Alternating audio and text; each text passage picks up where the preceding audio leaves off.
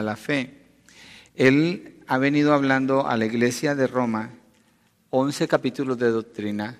En el capítulo 12 está enseñando qué hace el creyente, cómo se comporta el creyente. Y lo primero que le dice es como sacrificio vivo, como una ofrenda agradable al Señor, separándose del mundo, siendo transformado en la mente para conocer la voluntad de Dios. Después dice que hay que evitar tener un, concepto errado de sí mismo. La razón es porque todos tendemos a pensar algo de nosotros mismos que no es correcto y allí instruye cómo hacerlo. Y básicamente viene de la identidad en mi relación con los demás. Soy parte del cuerpo de Cristo. Mi identidad viene de allí, no de mí. Y, y luego se mueve a los dones, mostrando que todos hemos recibido dones, todo creyente, son un poder sobrenatural, son del Espíritu Santo y la fuente de estos dones, que es Dios mismo, Él nos habla en la palabra para que los usemos conforme a esa gracia que Él nos dio, ¿sí? conforme a la gracia que Él nos dio. Entonces, si una persona recibe un don en particular, la gracia que Dios le da para usar ese don no es, es diferente de otra persona en el sentido que es la gracia necesaria para esos dones. Pero como viene de Dios, no hay diferencia. Es decir, nadie puede tomar como crédito o decir, oh, mira, yo tengo este don, tú no tienes ese, sino es igual. No hay diferencia para Dios. Él, está obrando igual en cada creyente con el propósito de que nos edifiquemos mutuamente y nos ha dado un poder que es sobrenatural para hacerlo, que son los dones.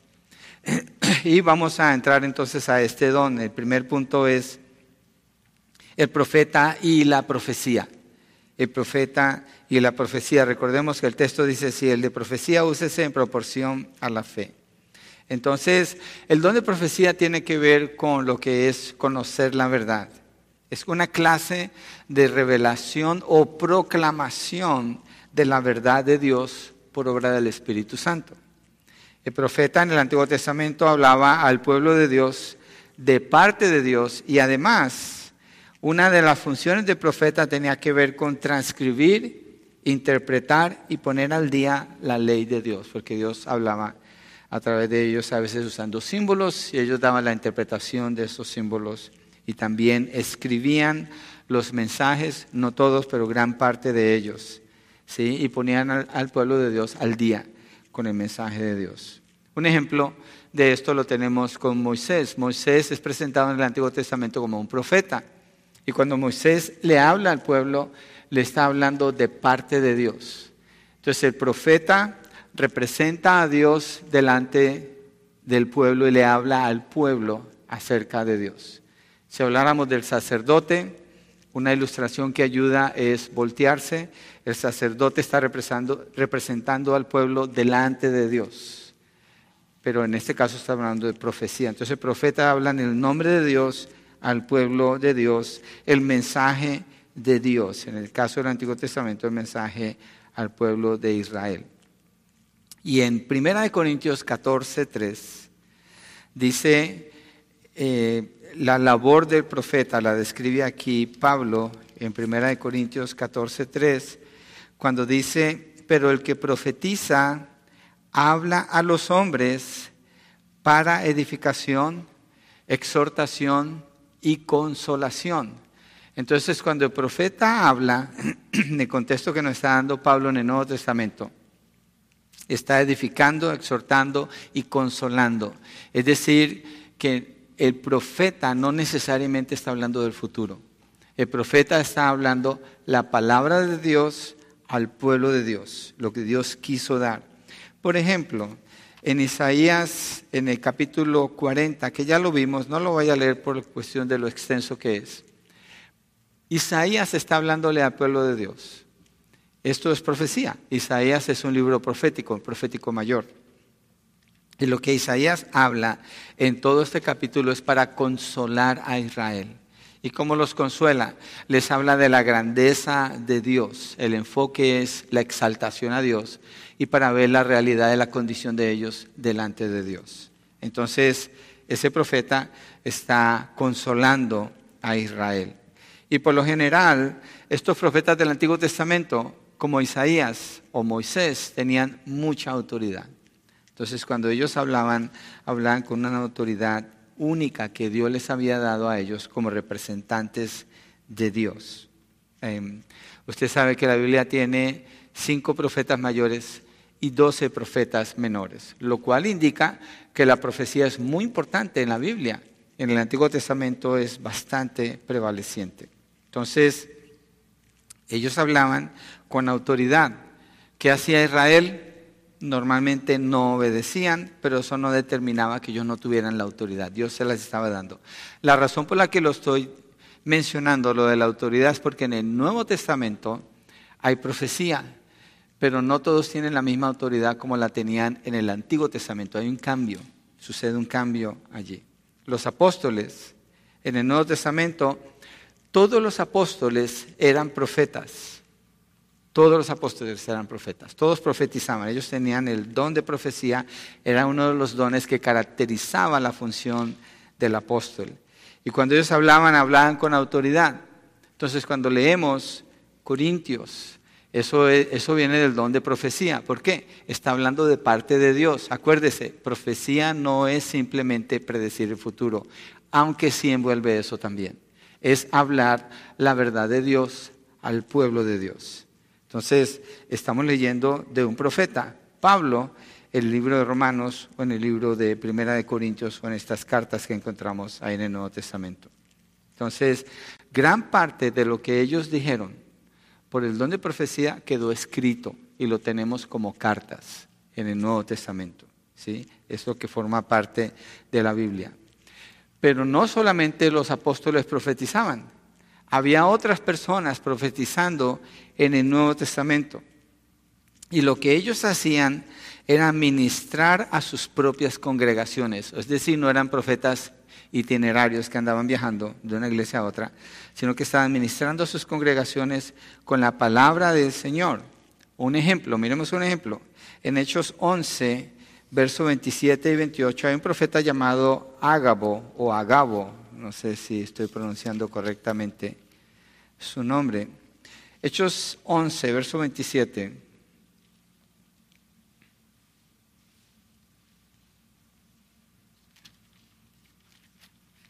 Dice así Lucas, quien fue el que escribió este libro. por aquellos días unos, unos profetas, fíjense que está hablando en plural, quiere decir que aquí hay más personas que son profetas. Descendieron de Jerusalén a Antioquía, pero lo único que va a mencionar es a Ágabo.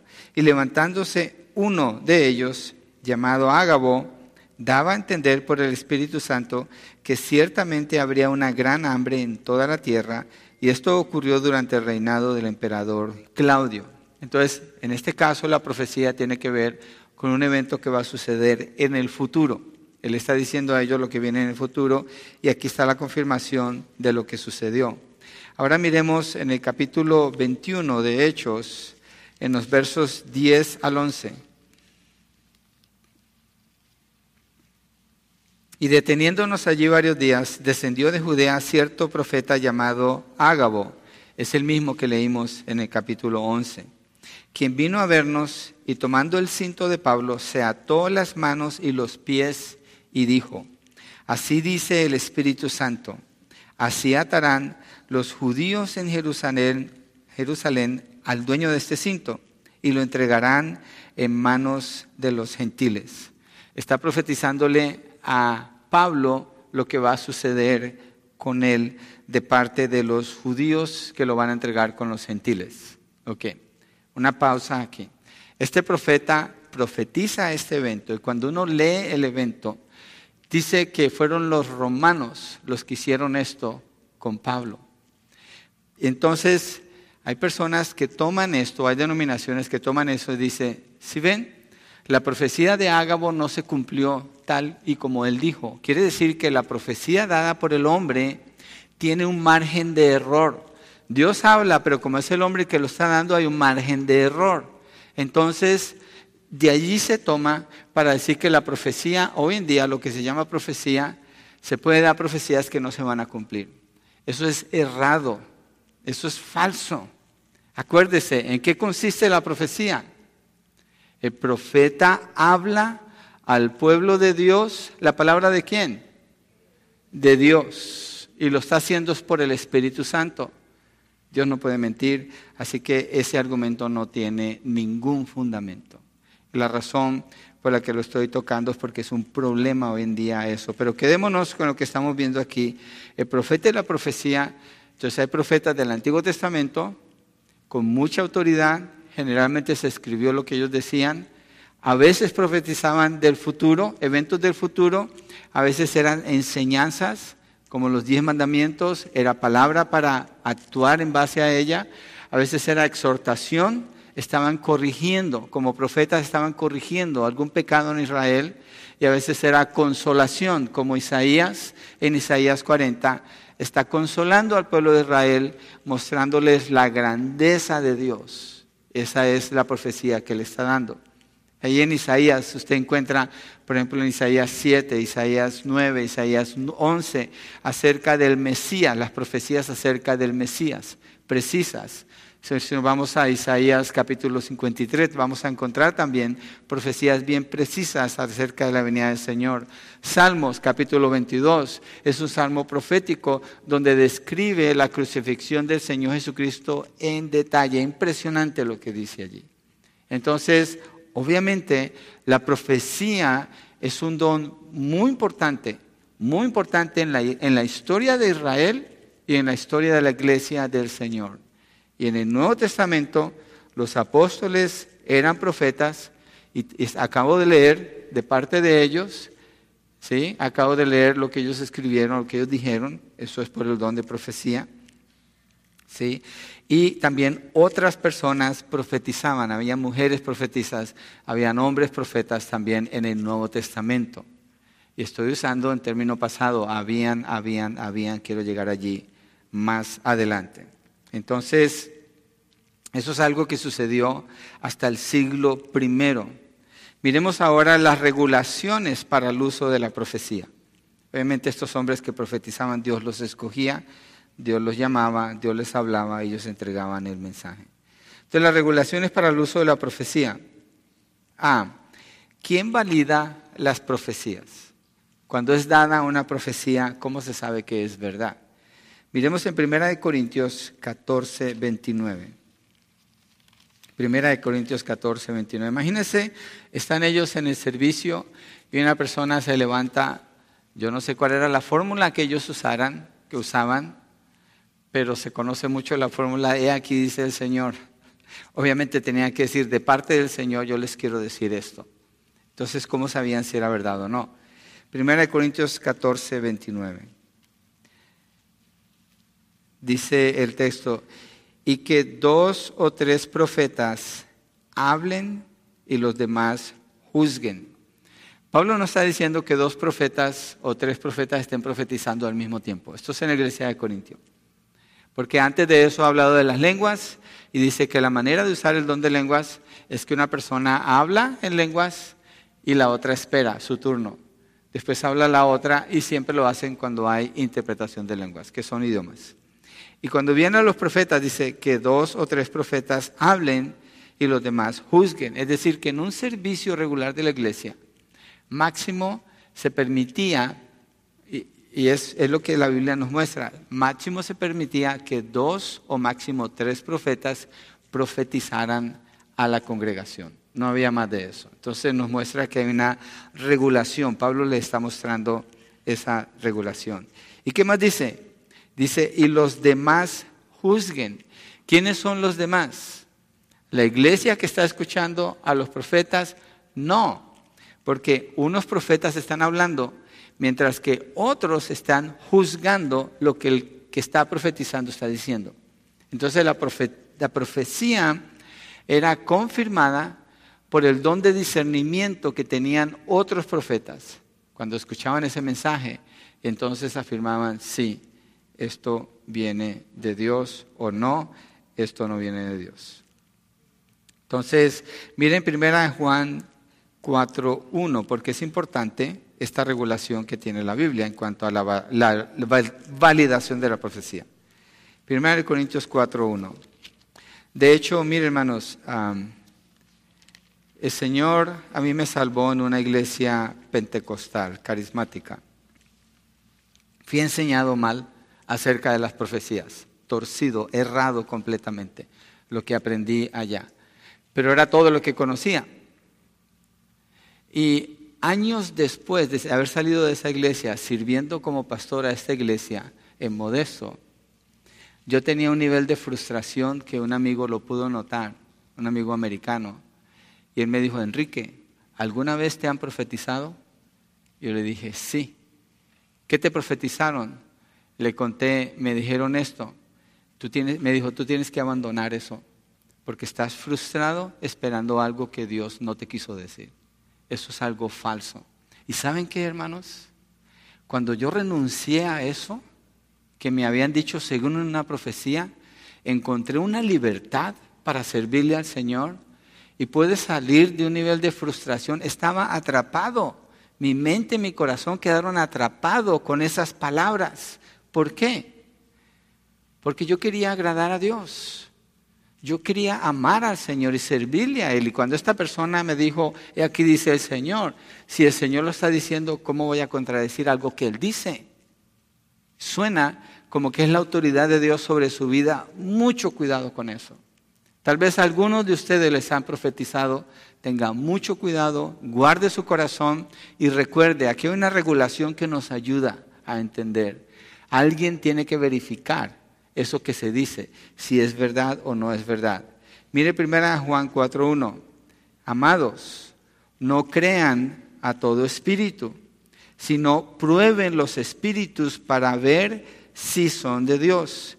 Porque muchos falsos que profetas han salido al mundo. Y es bien interesante, porque Juan nos está diciendo que algunos falsos profetas han salido por el mundo. O que de pronto por allá te vas a encontrar un falso profeta, dice muchos, muchos falsos profetas. ¿Dónde está este problema aquí? Obviamente es en el Nuevo Testamento. Pero ¿estaba ese problema también en el Antiguo Testamento? Sí. En el Antiguo Testamento habían falsos profetas. Cuando usted lee la historia de Acab, a quien recurría a él era a los falsos profetas. ¿Por qué? Porque los falsos profetas le decían lo que él quería escuchar. Le decían lo que él quería oír. Y cuando los profetas de Dios le hablaban, no le gustaba, los detestaba a ellos. Entonces, cuando se usaba este don en el Antiguo Testamento, en el primer siglo de la iglesia cristiana, el profeta no era quien validaba el mensaje que profetizaba, era alguien más, con el don de discernimiento, quien lo confirmaba. ¿Cómo lo confirmaban? Solo hay una sola manera posible de confirmar una profecía y tiene que ser con la escritura misma. Regresemos a Romanos 12, 6, la segunda parte. Dice, si el de profecía úsese en proporción a la fe. Si usted hace una comparación de traducciones, la Biblia textual dice esto. Si es de profecía, úselo según la analogía de la fe. Usted dirá, ¿qué es esto de la analogía de la fe? La analogía de la fe es un término teológico, es bueno saberlo. Analogía de la fe. Lo que significa es esto. Cuando hay un texto oscuro en la Biblia, es decir, que no es fácil de entender, se interpreta con los textos que son claros. Voy a poner un ejemplo en lo práctico. Digamos que usted recibe una, carta. ¿Quién recibe cartas hoy en día? Es raro, ¿no? Pero digamos que alguien recibe una carta. Usted tiene la carta de cuatro páginas y hay una parte de la carta que usted no entiende. ¿Qué hace usted? Se regresa al principio de la carta, ¿cierto? Y busca el hilo de la conversación y dice, oh, por eso está diciendo esto. Por eso dice esto. Ok, esa es la analogía de la fe. La Biblia interpreta la Biblia y los textos que son difíciles son interpretados con los textos que son más claros o los que son fundamentales. Así se hacía con la profecía. Cuando Pablo dice que según la medida de la fe, en realidad está hablando según la analogía de la fe. Porque cuando, cuando se dice según la medida de la fe, entonces se toma esta postura, que a mí me la enseñaron y me la enseñaron mal cada quien con su propia fe, lo cual separa a la persona de los demás y le atribuye una fe única que los demás no tienen. Entonces, de acuerdo a esa fe, va a obrar. Eso es falso. Acuérdese, Pablo está diciendo desde el principio en Romanos 12, no tenga un concepto de sí mismo que no sea el apropiado, porque el concepto de su valor, de su identidad, viene del cuerpo de Cristo, de su relación con los demás creyentes. Entonces, el contexto de lo que estamos estudiando es ese. Por tanto, la analogía de la fe es mucho más correcto que decir según la fe de cada persona, según la medida de la fe. Entonces, Pablo establece aquí un paralelismo entre profecía y doctrina. El pastor John MacArthur, me gusta como él lo parafrasea, Romanos 12:6 dice, si su don es proclamar la verdad de Dios, hágalo de acuerdo con la fe que ha sido dada. ¿Cuál es la fe que ha sido dada? Es importante que entendamos esto. ¿Cuál es la fe que ha sido dada? En las escrituras. Esa es la fe que ha sido dada, las escrituras. Así que la profecía, cuando se daba en el siglo I, la revisaban a la luz de las escrituras. Cuando yo he mencionado profecías hoy en día, estoy hablando de algo falso. Esos son falsos profetas hoy en día. Yo no estoy hablando de que hoy en día esté ese, ese don vigente. Y ahorita voy a llegar allí con más detalles. Entonces, si alguien habla de parte del Señor, pensemos en esto. Usted llega y escucha una predicación y está escuchando una. ¿Cuál es su obligación al escuchar este mensaje? revisar que este mensaje coincide con las escrituras. Porque usted no, quiere escuchar a un hombre, usted no quiere aprender de la opinión de un hombre, usted quiere aprender de lo que Dios dice. Esa es, esa es la medida de la fe, la fe que Dios ha dado, la palabra misma. Entonces, cualquier enseñanza, cualquier clase, cualquier predicación, usted lo verifica conforme a las escrituras. El otro día estaba escuchando a un charlatán que decía, según es predicador, que Judas sí se arrepintió de todo corazón, pero Pedro no. ¿Y cuál fue el problema? Es que Judas fue a la iglesia. y yo, ay Dios mío, ¿y la gente escucha esto? Y saben que por millones lo escuchan. Por millones. La Biblia advierte en contra de esas cosas quien profetiza tiene que profetizar en línea con la palabra de Dios. Ahora miremos la enseñanza, la predicación se parece a la, a, la a, la, profecía. ¿Por qué? Porque es una proclamación de la palabra de Dios. La diferencia está en que antes la Biblia no estaba escrita. Entonces es bueno hacer una separación allí. Pero tiene que ir de acuerdo con lo que Dios mismo ha hablado. Imagínense, miremos el ejemplo de Moisés. Moisés hablaba de, parte del Señor, ¿cierto? ¿Qué le dice a Dios a Moisés? Háblale a la roca para que salga agua. ¿Cómo está actuando el pueblo de Israel en Números capítulo 20? Rebeldes, cabezas duras, tercos, necios, incrédulos, quejándose. Y Dios le dice a Moisés, háblale a la roca. Y la roca va a dar agua para que haya agua para todos. ¿Qué hace Moisés? Moisés va y golpea la roca. ¿Y qué hace con el pueblo de Israel? Dios no le dijo que le hablara a ellos, dijo que le hablara a la roca. Y Moisés va y regaña al pueblo de Israel, ustedes son unos rebeldes. Y golpea la roca y Dios sale que salga agua. Dios determinó que saliera agua para él ser glorificado dándole agua a esos rebeldes. Y lo hizo a pesar de Moisés que no quiso hablar lo que Dios le dijo. ¿Y qué pasó con Moisés? No pudo entrar a la tierra prometida. Allí es cuando Dios le dice, no me has santificado, tú no vas a entrar a la tierra prometida.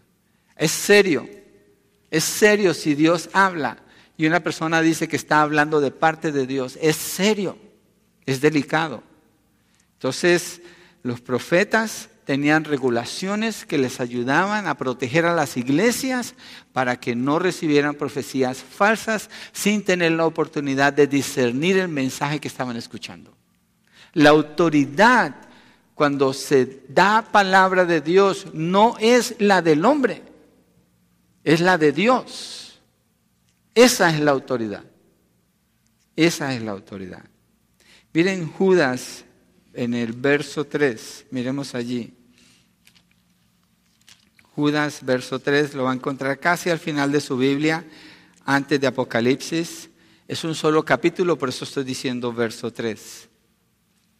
Y dice así el apóstol Judas, amados, este no es el Judas que traicionó a Jesús, de paso este es otro, ¿ok? No nos confundamos aquí. Amados, por el gran empeño que tenían escribirles acerca de nuestra común salvación, he sentido la necesidad de escribirles exhortándolos a luchar ardientemente. ¿Por qué? Por la fe que de una vez para siempre fue entregada a los santos. ¿Cuál es esa fe? La palabra de Dios. ¿De qué está hablando Judas? De eso. Entonces lo que Judas está enseñando o comunicando de parte de Dios es en relación con lo que Dios les ha dado, no otra cosa. Miremos otro texto, primera de Pedro 4.11. Primera de Pedro 4.11. El punto es que la profecía tiene que ir en línea con lo que Dios ha revelado, no es algo que vaya a contradecir quién Dios es. Primera de Pedro 4.11. Dice así el apóstol Pedro. Bueno, voy a leer el, bueno, sí leámoslo el 11 nada más. El que habla, que hable conforme a qué? A las palabras de Dios. Y el que habla, el que profetiza, habla. El que enseña, el que exhorta, el que consuela, está hablando. ¿Cómo lo hace? Conforme a las palabras de Dios. Entonces hay una regulación sobre las profecías. Miremos otro texto allí mismo en, en el libro de Primera de Pedro, cuando Pedro está hablando perdón, no es primera de Pedro, es segunda de Pedro, cuando Pedro está hablando acerca de la palabra. Dice verso 19 de Pedro, segunda de Pedro 1. Y así tenemos la palabra que profética más segura. ¿Cuál es la palabra profética más segura? Porque dice, así tenemos esto que es más seguro a la cual ustedes hacen bien en prestar atención como una lámpara que brilla en un lugar oscuro, oscuro hasta que el día despunte y el lucero de la mañana aparezca en sus corazones. Esta palabra profética, Pedro está hablando es de la Biblia, de las escrituras, de lo que Dios ya les reveló a ellos, de estos que está hablando. Y dice, tenemos esta palabra profética más segura. ¿Por qué está hablando así él? Porque no se trata de escuchar a personas que traen cosas nuevas, sino de escuchar a Dios, porque su palabra no cambia, es permanente, está la regulación de las profecías. mira lo que dice el verso 20, pero ante todo sepan esto, que ninguna profecía de la escritura es asunto de interpretación personal. Es decir, una persona no dice, aquí dice Dios y esto es y ya, sino, no. Pues ninguna profecía fue dada jamás por un acto de voluntad humana, sino que hombres inspirados por el Espíritu Santo hablaron de parte de Dios. Y Pedro aquí está hablando de que él, si uno sigue la secuencia de lo que él está diciendo, es un testigo de la transfiguración del Señor Jesucristo. Él vio la gloria del Señor Jesucristo. Pero esa experiencia no es la autoridad que Él impone sobre sus oyentes, sino que Él dice, tenemos una palabra más segura, la palabra profética que Dios ya nos dio las escrituras. Hacemos bien en escuchar allí. Iglesia, entonces, una advertencia que nosotros encontramos aquí es, cuidado con lo que usted escucha. Cuidado los que andan escuchando un montón de predicaciones cada semana, cuidado, porque su nivel de, discernimiento debe ser súper exageradamente de bueno para poder distinguir cada mensaje que están escuchando. Además que tiene la obligación de obedecer lo que escucha. Dios no habla para que nos llenemos la cabeza de conocimiento, Dios habla para que obedezcamos. Y proféticamente Él ha dado toda la escritura, toda la palabra para que nosotros la tengamos. Donde profecía es muy importante. Entonces, es regulado. Letra B, ¿cuántos y cuánto podían profetizar? En 1 Corintios 14, 29. Entonces, ¿por qué estoy tocando estos puntitos así? Miren, hermanos, la profecía no era algo suelto. que de repente llegaba una persona y decía, aquí dice el Señor. Los textos nos dejan ver que era algo regulado por la iglesia del Señor. 1 Corintios 14, 29 dice el apóstol Pablo, y que dos o tres profetas hablen y los demás juzguen, fue el que vimos ahora. Y en el verso 31 dice así, porque todos pueden profetizar uno por uno, para que todos aprendan y todos sean exhortados. ¿Quiénes son todos? ¿Toda la congregación que profetice? No, todos los profetas que hay en la congregación, que lo hagan por turno. Y después el todos, para que todos aprendan y todos sean exhortados, es decir, todos van a estar escuchando, incluyendo a los profetas que están callados esperando su turno. ¿Sí?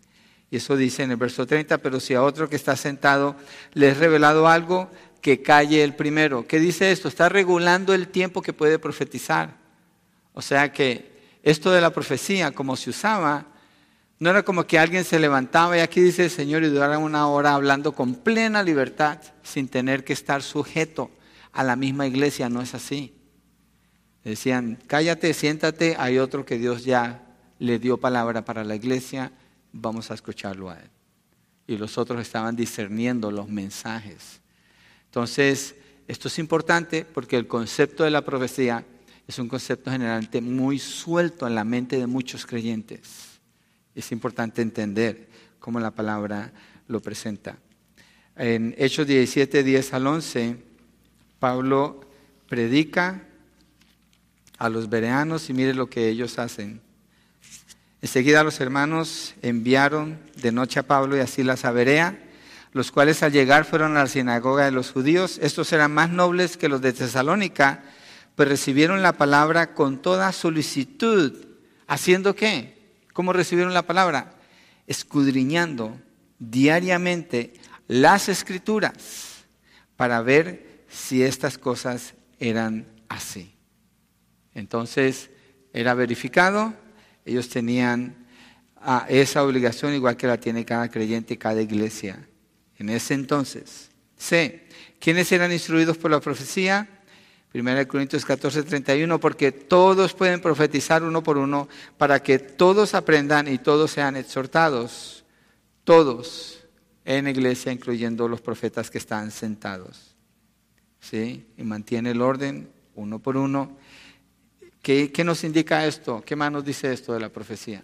La profecía entraba dentro de lo que es el uso ordenado del poder del Espíritu Santo para edificar a la iglesia. Hasta aquí una pregunta a ustedes. ¿Ustedes creen que el don de profecía es algo desordenado? Hasta donde hemos visto, tiene muchas regulaciones. Y son bien claras las regulaciones de lo que hemos visto del don de profecía es algo suelto donde la persona puede decir lo que se le ocurra y se tiene que tomar porque dijo, de aquí dice el Señor. No, había una verificación de parte de otras personas. Había una verificación de parte de otras personas. ¿Y cuál era el propósito? Edificar. Por eso Pablo dice, lo vimos la semana pasada, anhelen los mejores dones y Pablo dice, yo anhelo el don de profecía, no a nivel individual, pero que en la iglesia, en el siglo I, se manifestara el don de profecía. ¿Por qué? Lo acabamos de leer, para que todos aprendan. En cambio, con el don de lenguas, si no había un traductor, nadie aprendía nada. ¿sí? hoy en día, el don de lenguas no existe, ya terminó, hoy en día lo que hay es un balbuceo. Balbucear, decir cosas sin sentido sobre todo lo que hay. En 1 Corintios 14, 14, 14, 40 dice, pero que todo se haga decentemente y en orden. Entonces la manifestación de los dones del Espíritu Santo nunca tiene que ver con desorden. Nunca tiene que ver con personas cayéndose al suelo, gritando, llorando, ladrando o haciendo todo ese montón de tonterías, porque ese no es el Espíritu Santo. Ese es otro espíritu. Y tal vez es obra de Satanás y se le atribuye a Dios el Espíritu Santo, lo cual es una abominación. Es serio el asunto. Es serio. Entonces, con el don de profecía todos eran edificados. Por eso Pablo anhelaba el don de profecía sobre el don de lenguas. Entonces, a través de las profecías los hermanos aprendían, ¿qué más? Eran exhortados y también eran consolados a través de don de profecía. Así que no es algo loco, no es algo raro, no es algo místico, es la verdad de Dios. Dios no le va a dar a la iglesia algo que no es su verdad. Dios no le va a dar algo a la iglesia que no tenga que ver con pastorear su corazón y sus vidas. Y Dios no le va a dar algo a la iglesia donde los deje todos locos y perdidos sin saber qué pasó aquí. Dios le habla al corazón, pero usa el lenguaje principalmente. ¿Por qué? Porque nuestra mente tiene que recibir el mensaje. Tenemos que entender, tiene lógica. Porque entonces, ¿qué es la fe? Si no, si no es algo que entendemos conocemos, Dios nos permite conocer y los dones como el don de profecía eran muy importantes para la iglesia del Señor, muy, muy importante. Entonces, lo que muestra esto es la necesidad de los hermanos de ser instruidos intelectualmente, es decir, con el conocimiento de la verdad. Jesucristo mismo dice, Dios anda buscando adoradores que lo adoren como en espíritu y en verdad, por el poder del Espíritu, que son salvos y por el conocimiento de la verdad. Es decir, le saltan al Señor en base al conocimiento que Dios da de sí mismo. En 1 Corintios 14, 19, eh, han notado que estoy con muchas escrituras, porque estoy usando un texto básico que es el que menciona el don de profecía, pero lo extendí porque nosotros en general no entendemos muy bien estos dones y la información que hemos recibido es muy torcida. Entonces tengo la necesidad de dar fundamento aquí. 1 Corintios 14, 19 dice el apóstol Pablo, sin embargo, en la iglesia prefiero hablar cinco palabras con mi entendimiento para destruir también a otros antes que diez mil palabras en lenguas. Es decir, entendimiento que la iglesia entienda, que pueda eh, claramente comprender lo que se está diciendo, porque entonces son edificados. Ahora, el último punto, el don de profecía al día de hoy. El don de profecía al día de hoy, punto 3. Y la pregunta que queremos contestar es, ¿quiénes pueden profetizar hoy en día? Acuérdese, Leímos en Corintio, Pablo habla que profeticen y en turno. ¿Quiénes? Los hermanos de Corinto. ¿En qué tiempo? En el siglo primero. Romanos, capítulo 12. ¿Cuál siglo es? El siglo primero. Fíjense lo que está pasando en Romanos antes de meterme aquí. Primera Corintios 12, 13 y 14 habla de una lista de dones que son, hay maravillas, hay milagros, hay prodigios. Pero cuando usted lee Romanos 12, no están. Y viene una pregunta, ¿por qué Pablo cambió cuando está hablando en Romanos 12? Y la respuesta es bien sencilla. Porque en Romanos, es después de Corintios, ya no se necesitan esos dones. Han ido cesando esos dones. Han ido parando de funcionar. Leamos los dones que Pablo da en Romanos 12 verso 6, que es nuestro texto, hasta el 8. Pero teniendo diferentes dones, según la gracia que nos ha sido dada, usémoslos. Si el de profecía, úsese en proporción a la fe. Si el de servicio, en servir. El que enseña en la enseñanza, el que exhorta en la exhortación, el que da con liberalidad, el que dirige con diligencia y el que muestra misericordia con alegría. No hay milagros aquí. No hay prodigios aquí. El único don extraordinario es el de profecía, pero el don de profecía es enseñar, es consolar, es exhortar, básicamente. No es hablar del futuro siempre. Entonces hubo un cambio y la razón es esa, porque a medida que va pasando el tiempo, Dios dejó de testificar con ese poder maravilloso porque la palabra ya iba quedando establecida y la autoridad de los apóstoles. Entonces, ¿Quién puede profetizar el día de hoy? Recordemos, la profecía es comunicar un mensaje de Dios, o sea, la palabra de Dios. ¿Cuáles son las características del mensaje de Dios? Cuando se da el mensaje de Dios, no es mentira. Es decir, que no puede ser No puede ser que alguien diga algo de parte de Dios y no se cumpla. Yo no sé si usted vio, pero hace unos años estaban poniendo, ya ves los, los grupos en WhatsApp o a veces mandan fotos y se veía unas fotos con unas olas gigantescas allá por Miami, en Florida, y que va a venir y que el agua va a tapar Estados Unidos y yo. ¿Están tontos o qué? ¿Qué les pasa? ¿En eso usan su capacidad de hacer gráficos? Si Dios prometió que no iba a destruir a la humanidad con agua, ¿qué les pasa? ¿Se va a contradecir Dios? ¿Puede alguien profetizar eso el día de hoy? No, absolutamente no. Hay algunos, y cuidado con esto, que dicen cosas que van a pasar en el, futuro, algunas que sí suceden. Pero si el don de profecía no está vigente hoy, ¿quién les dijo a ellos? Satanás conoce los planes de las personas. Ya leímos que hay muchos falsos profetas.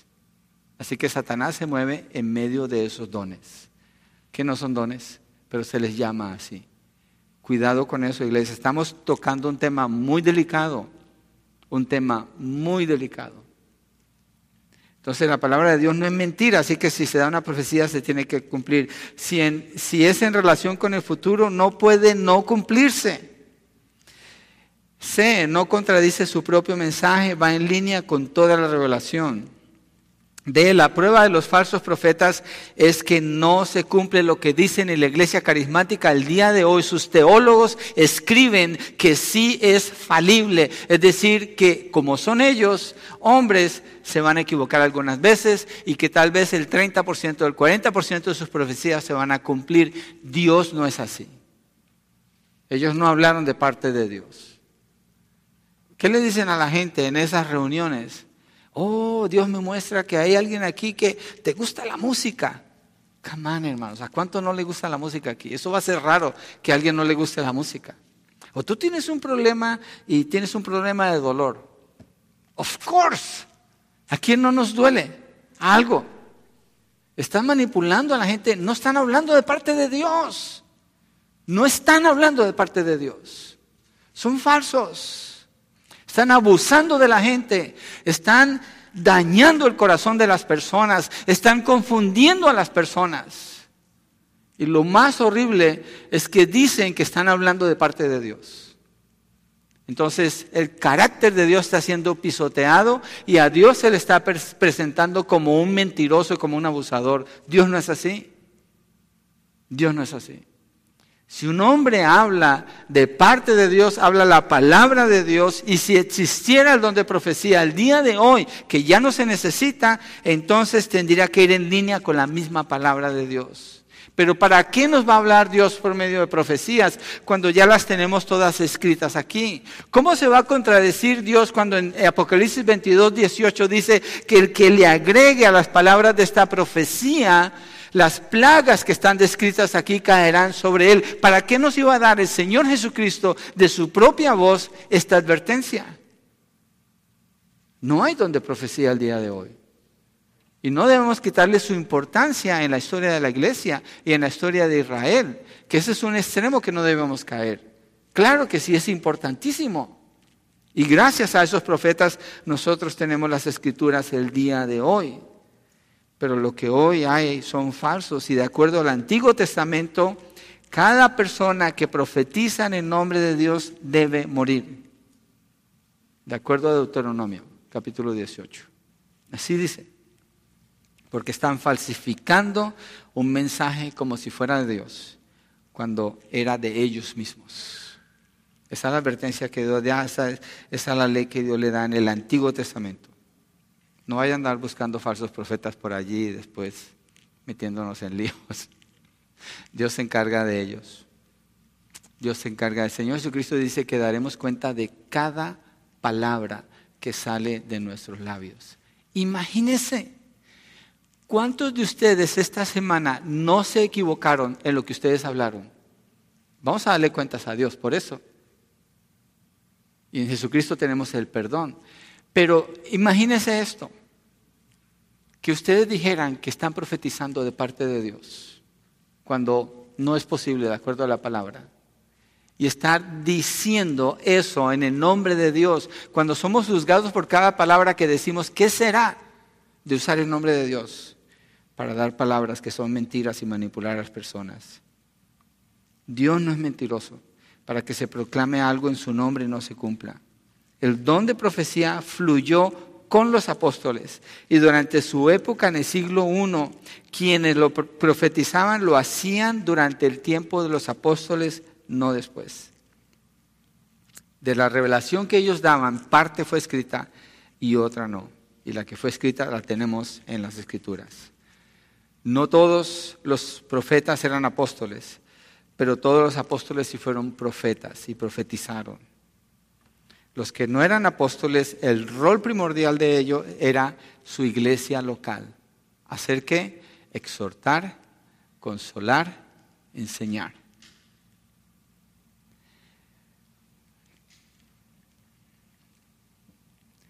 con la conclusión de la última profecía del Nuevo Testamento, que es Apocalipsis, la profecía se hizo obsoleta y también peligrosa para quienes están pretendiendo profetizar el día de hoy. Así que cualquier mensaje profético después de Apocalipsis es una farsa. Es una farsa. ¿Quién es el padre de la mentira? Entonces de allí viene, no viene de Dios. Ahora salen algunas preguntas. Salen algunas preguntas porque cuando leemos el libro de Apocalipsis estamos hablando del futuro. No está sucediendo lo que está pasando. Esa es otra cosa que digo, ay Dios mío, de veras que no me arranco los pelos porque ya me van quedando menos cada vez, pero pasó la pandemia, voy a poner un ejemplo, COVID. Oh, estamos en los últimos tiempos. Mira lo que está pasando. Esto es el Apocalipsis. Come on. Apocalipsis, ¿saben cuántas personas mueren en la primera, cuando se habla el primer sello? Una cuarta parte de los habitantes de la tierra. Eso equivale a todo Sudamérica, todo Centroamérica, todo África y la mitad de Estados Unidos. Nunca hemos visto nada así. Usan las profecías y digo yo, pues cuando vengan los tiempos la gente no va a creer porque le están mintiendo. Porque viene una gripa, entonces ahora ese es el fin. Come on. Lean sus Biblias. Pero ciertamente cuando leemos Apocalipsis resulta que hay profecías en el futuro. Yo acabo de decir que cuando se terminó de escribir Apocalipsis ya no hay profecías. No lo estoy negando, no me estoy contradiciendo. Apocalipsis no ha sucedido. Apocalipsis es en el futuro. La Biblia se terminó de escribir en el siglo I cuando se terminó Apocalipsis. No hay profecía porque no se necesita. Ahora en el futuro lo que dice Apocalipsis que no se ha cumplido, allí van a haber profetas. ¿Y esos profetas qué van a hacer? Ellos van a hablarle al pueblo de Israel primordialmente porque es cuando Dios está restaurando a Israel y también al mundo y en ese entonces para predicarles el Evangelio del Señor Jesucristo. Pero no son profecías personales, no son ideas de personas, todo entra dentro del plan de Dios. En Joel 2.28 dice, y sucederá que después de esto derramaré mi espíritu sobre toda carne, y sus hijos y sus hijas profetizarán, sus ancianos soñarán sueños, sus jóvenes verán visiones. Sí, en Apocalipsis también eso se va a cumplir, pero no ahora. Y en Hechos se cumplió, pero no ahora. Ahora, ¿qué hacemos con textos como Primera de Tesalonicenses 5, 20 al 22? Vamos allí, porque esa es una pregunta que sale. ¿Qué hacemos con ese texto? Primera de Tesalonicenses 5, versos 20 al 22. No desprecien las profecías. Ah, o sea que hay profecías y no hay que despreciarlas. Acordémonos en qué tiempo fue escrito Primera de Tesalonicenses, en el siglo I. Miremos el contexto de todo el libro de Primera de Tesalonicenses. ¿Qué está pasando en Primera de Tesalonicenses? Falsos profetas han engañado a los hermanos y les han dicho que la segunda venida del Señor Jesucristo ya sucedió. Y Pablo les está teniendo que enseñar en contra de esas falsas profecías. Por eso escribe primera de Tesalonicenses. Es una respuesta inclusive a los falsos profetas. Entonces dice el texto del 20 eh, al 22. No desprecien las profecías, antes bien examínenlo todo cuidadosamente, retengan lo bueno, absténganse de toda forma de mal. ¿Qué ha pasado con ellos?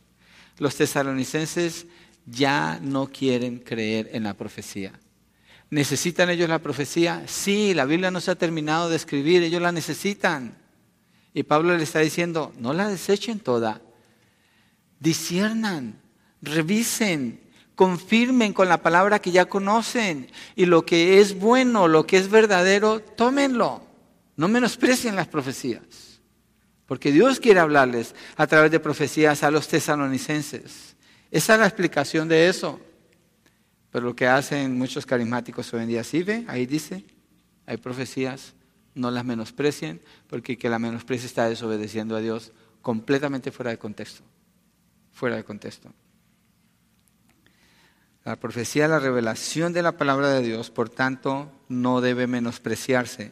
Aquí la tenemos y no la menospreciamos. Menospreciamos a los que pretenden ser profetas y estar trayendo palabra de Dios cuando no están trayendo palabra de Dios, sino del diablo o de sus propias emociones, de sus propios pensamientos y deseos, no de Dios. Tenemos la profecía, es congruente con la voluntad de Dios, es la palabra verdadera. Y el punto de Pablo con los tesalonicenses, usen discernimiento. Mire 2 de Timoteo 4, 3 al 4, lo que pasa aquí. 2 de Timoteo 4, 3 al 4. Este problema de escuchar falsos mensajes es muy común en el Antiguo Testamento, en el Nuevo Testamento y el día de hoy. 2 de Timoteo 4, 3 al 4 dice, porque vendrá tiempo cuando no soportarán la sana doctrina, sino que teniendo comezón de oídos, conforme a sus propios deseos, acumularán para sí maestros. ¿Quién es el problema aquí? Son las personas no los falsos maestros, las que están levantando a los falsos maestros, de acuerdo a lo que dice aquí, y apartarán sus oídos de la verdad y se volverán a los mitos. Pero tú, sé sobrio en todas las cosas, sufre penalidades, hacer el trabajo de un evangelista, cumple tu ministerio. Un vecino hace años me pasó un video, me dijo, tienes que escucharlo. Jesse Duplantis, yo no sabía quién era Jesse Duplantis. Y me puse a escucharlo y viendo las multitudes, en Colombia decimos chorreando la baba, tontos, siguiendo lo que este hombre le decía. Yo decía, ¿este hombre está en drogas o qué está haciendo? ¿Estaba según describiendo el cielo? Estaba según diciendo que Jesucristo lo llevó a mostrarle la mansión que él iba a tener y que allá tenía los sueños, que los muebles de sus sueños que él siempre anhelaba el oro que él siempre había deseado y que Jesucristo lo sacudía y le decía, tienes que decirles. Digo, ¿what? ¿Y la gente le está creyendo? ¿Y las multitudes están siguiendo eso? No es raro, es muy común. Y aquí dice, porque vendrá tiempo cuando no soportarán la sana doctrina, no les importa la enseñanza de Dios, no les importa la represión del Señor para que dejen sus pecados, no les importa la dirección de Dios para vivir en santidad, separados del mundo, como Pablo dice en Romanos 12, 1 y 2. No les importa.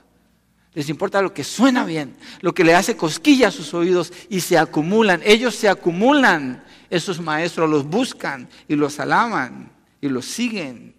Y ahí están, siendo engañados, siendo dirigidos en el camino equivocado.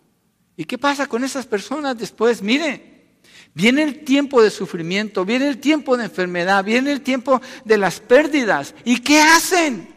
No tienen esperanza porque el Dios del que le hablaron es un Dios mentiroso. Es un Dios que no cumple ninguna promesa. Es un Dios que no les puede fortalecer porque no es el Dios de la Biblia. Los guiaron a un lugar equivocado. ¿Y qué pasa con esas personas? Se resisten a creer en la palabra del Señor porque dicen, yo no puedo confiar en eso les daña sus corazones, los destruye sus vidas, los acaba. Y otros prosperan haciéndose más avariciosos, más manipuladores. Es un desastre, es un problema serio. Por eso es importante conocer mejor qué es esto del don de profecía. ¿Qué dice la Biblia del don de profecía?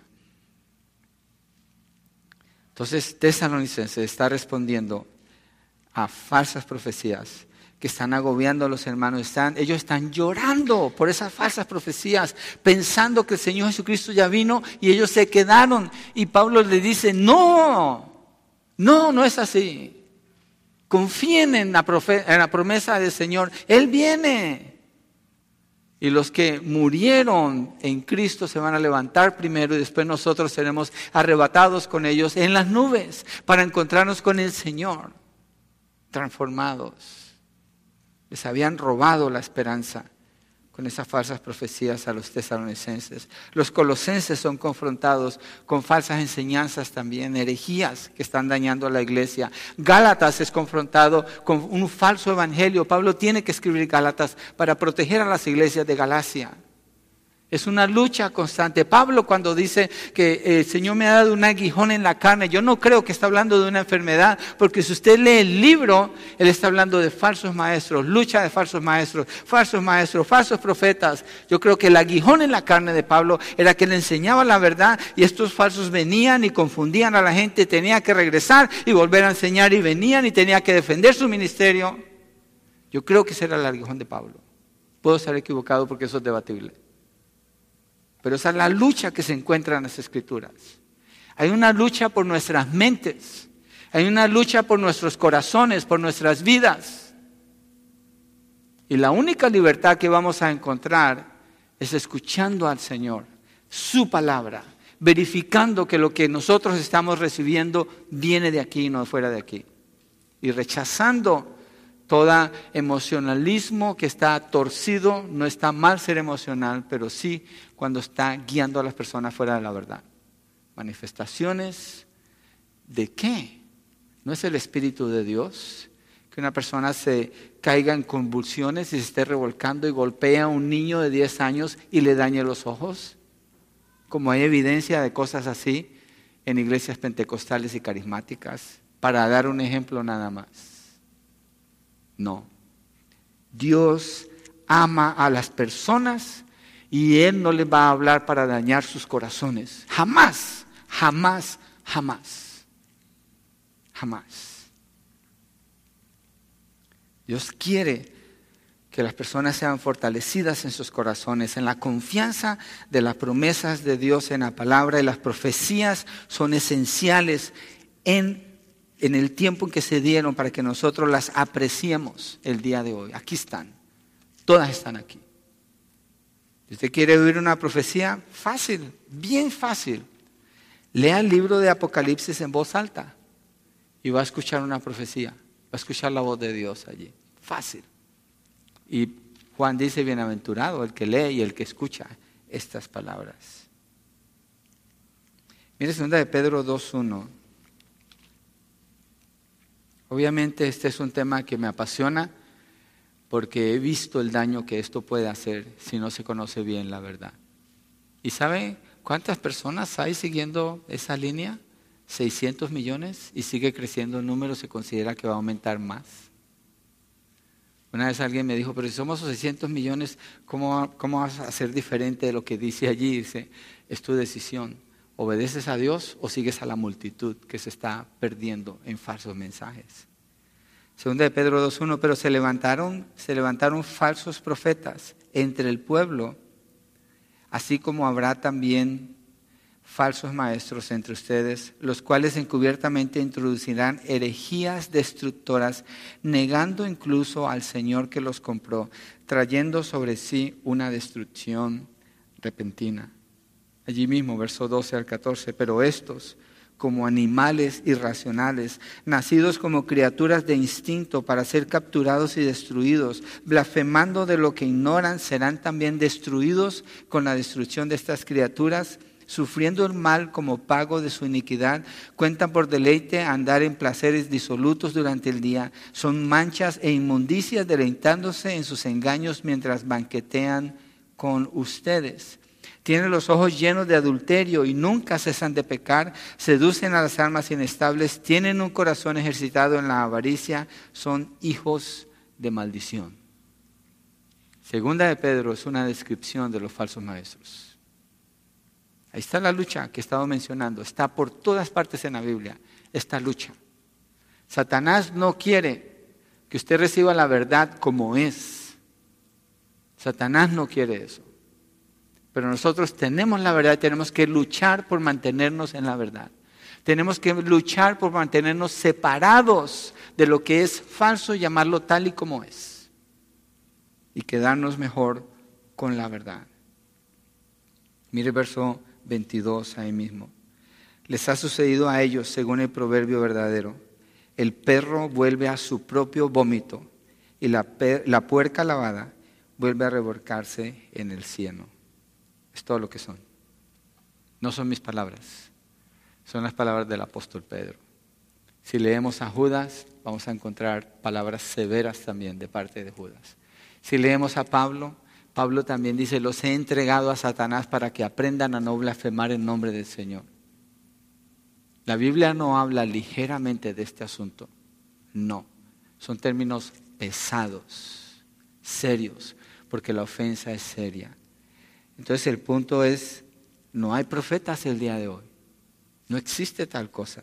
Mira las palabras del Señor Jesucristo, Mateo 24, 4 al 5. Ustedes piensan que ya terminé, pero no, hermanos. Esto tiene, esto tiene un buen recorrido. Ya casi llegamos al final. Pero, miren Mateo, quiero que escuchemos la, la voz del Señor Jesucristo. Versos 4 y 5. Jesús les respondió, tengan cuidado de que nadie los engañe. ¿Cuál es la advertencia principal del Señor Jesucristo cuando está hablando de los tiempos finales? Tengan cuidado de que nadie los engañe. ¿Cómo, cómo viene el engaño? Con mensajes falsos. Principalmente, ¿quiénes son los que traen mensajes falsos? Falsos profetas. Porque muchos vendrán en mi nombre diciendo yo soy el Cristo y engañarán a muchos. No dice que algunos, dice que muchos. Mire el verso 11, ahí mismo. Se levantarán muchos falsos profetas y a muchos engañarán. No son poquitos, no son pocos, son muchos. Son muchos. Ahí está la advertencia, no escuchan. Mira la respuesta de Dios a los falsos profetas en Deuteronomio 18, que lo mencionamos ahora. Verso 20 al 22.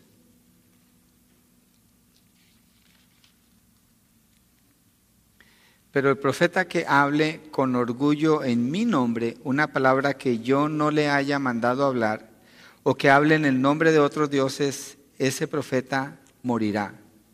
Y si dices en tu corazón, ¿cómo conoceremos la palabra que el Señor no ha hablado? ¿Cómo se distingue una falsa profecía? Cuando un profeta hable en el nombre del Señor, si lo que fue dicho no acontece ni se cumple, esa es la palabra que el Señor no ha hablado. Con arrogancia la ha hablado el profeta, no tendrás temor de él. Yo no sé si ustedes vieron, yo veo poco de eso, pero hubo un cantante, soy malo para recordarme los nombres, Parece que era una persona muy querida, le dio cáncer. Y él cantó hasta lo último que pudo. Pero fue muy común que personas profetizas y profetas le dijeran, aquí Dios te sana y tú vas a estar bien y te vas a levantar otra vez. Él está muerto. Él está muerto. Si hubiera profecía, hubiera habido consuelo y fortaleza para ese hombre, no mensajes falsos. Y son comunes esos mensajes son bien comunes el día de hoy. Necesitamos escuchar a Dios y tenemos la manera de comprobar cuando Él nos habla. Tenemos la palabra profética más exacta, más confiable. Tenemos la palabra profética. Regresemos a Romanos 12 para cerrar con el texto que estamos estudiando. Pero teniendo diferentes dones, según la gracia que nos ha sido dada, usémoslos. Si el de profecía, úsese en proporción a la fe. Yo creo que los romanos obedecieron lo que Pablo dijo aquí. Y lo usaron en proporción a la fe o a la analogía de la fe o en concordancia con la fe que Dios les dio a ellos, que fue la palabra de Dios. Nosotros, ¿qué hacemos con el don de profecía? Disfrutémoslo, aquí está. No, lo, no, no menospreciemos la profecía, aquí está, aquí está. Fuera de aquí, nada. No hay espacio para nada de eso.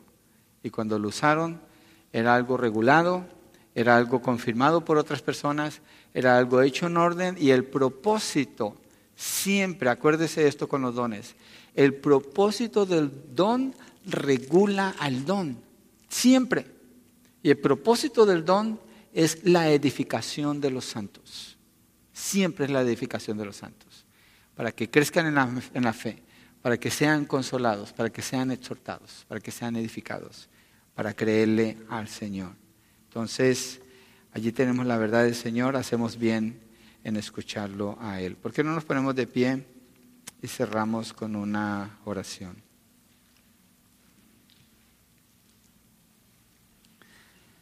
Señor, gracias por tu palabra, por la revelación de tu palabra, por los hombres fieles que tenían temor de ti, escucharon, profetizaron, escribieron, exhortaron, consolaron, animaron.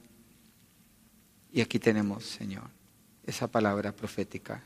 Gracias por ese don tan hermoso, tan precioso de la profecía, Señor. Porque ningún hombre pudo haber hablado con esa inteligencia, con esa capacidad. Eras tú, Señor, comunicando tu mensaje a través de los profetas al pueblo de Dios. Y aquí lo tenemos completo, Señor. Gracias. Gracias, Señor, que hoy no necesitamos el don de profecía, porque entonces estaríamos incompletos sin tu palabra plena, pero ya la tenemos. Gracias, Padre. Ayúdanos a valorar lo que nos has dado a apreciarlo, Señor, a amar a las personas que están confundidas con mensajes evangelios, profetas falsos, mensajes falsos. Están abusándoles sus corazones, sus mentes, sus emociones, sus vidas. Que podamos hablar con compasión, Señor. Que podamos hablar con amor cuando tengamos la oportunidad de llamarlos a la verdad. Ayúdanos a nosotros, Señor, a permanecer fieles a tu palabra a obedecerla, Señor, a dar testimonio de la verdad. Creemos que es verdad cuando nos dice que tú moriste en la cruz, Señor. Creemos que es verdad cuando nos dice que tú fuiste sepultado y resucitaste al tercer día, que ascendiste al cielo y creemos que tú regresas. Tú vienes por una iglesia santa. Tú vienes por aquellos que creen en ti, Señor. Creemos y esperamos que esa profecía se va a cumplir, Señor y mientras nos preparamos en santidad para encontrarnos contigo. Y oramos por quienes no han creído ni esperan la venida tuya, Señor. Viven una vida sin esperanza, sin propósito, un día aquí, otro día allá, sin saber a quién sirven, sin saber qué esperan, sin saber qué sucede después de la muerte. Padre, permite que en sus corazones ellos tengan convicción de pecado para que crean en Cristo Jesús como el Señor, el Salvador, el que pagó en la cruz para darles salvación y vida eterna. Oramos, Señor, por esa fe, por ese cambio en sus corazones. En el nombre de Jesucristo te lo pedimos y te damos las gracias, Señor. Amén y amén. Dios los bendiga.